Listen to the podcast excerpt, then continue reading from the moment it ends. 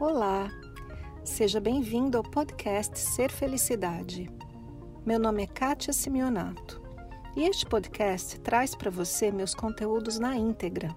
Você vai receber tanto os vídeos mais antigos, que estão publicados no canal do YouTube, quanto os novos conteúdos, aulas, palestras inéditas e exclusivas. Aproveite! Você se considera uma pessoa evoluída? Eu acredito que sim, porque afinal de contas você está aí assistindo um canal que fala de expansão da consciência. Por outro lado, talvez você pense que não, e é por isso mesmo que você quer aprender mais, expandir mais sua consciência, evoluir mais. Então, afinal de contas, você é uma pessoa evoluída ou não? Eu pretendo com esse vídeo responder essa pergunta. Uma das coisas que a mente adora fazer é comparar. Apenas perceba quando você encontra com uma pessoa como a sua mente rapidamente faz um escaneamento da outra pessoa e coloca a sua própria imagem do lado e faz um, uma total comparação. Mais bonita, mais feia, mais atraente, menos atraente, bem vestida, menos bem vestida, mais gorda, mais magra, mais bem sucedida, menos bem sucedida e a lista é infinita. E, gente, isso não é nenhum problema, porque é uma função da mente e ela faz isso mesmo. Porque, graças a essa função, a mente nos diz se algo está mais longe, mais perto, se é mais barato, se vale mais a pena e uma série de coisas que são importantes para a nossa sobrevivência. Mas essa mesma função dentro de nós, comparando todas as pessoas e tudo que existe, nos deixa um bocadinho assim neuróticos. Então, afinal de contas, você é evoluído ou não? Eu vou responder essa pergunta com uma experiência que eu estou tendo aqui recentemente, estou tendo essa semana. Uma das minhas filhas está fazendo uma apresentação de teatro na escola. E é uma peça super bonita, com muitos personagens. E a classe dela tem aproximadamente 30 alunos. E eles são, portanto, aproximadamente 30 pessoas trabalhando no palco.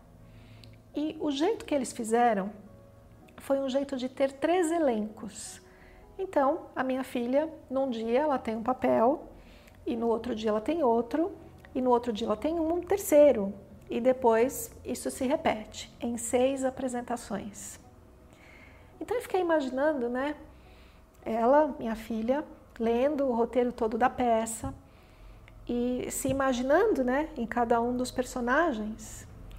E então ela, junto com os colegas, fez uma escolha. Eu vou ser esse, depois eu vou ser aquele, depois eu vou ser aquele outro. E os personagens todos foram sendo tomados de acordo às escolhas dos atores destes alunos. Então eu fiquei pensando em nós, né? Nós enquanto seres espirituais eternos e perfeitos. Nós somos todos um, na unidade do Criador de tudo o que há. E nós somos esse ser eterno, Espírito, luz, que decide entrar na história, entrar no enredo, entrar no drama, desse teatro que é a vida. E, e a gente escolhe o personagem, né?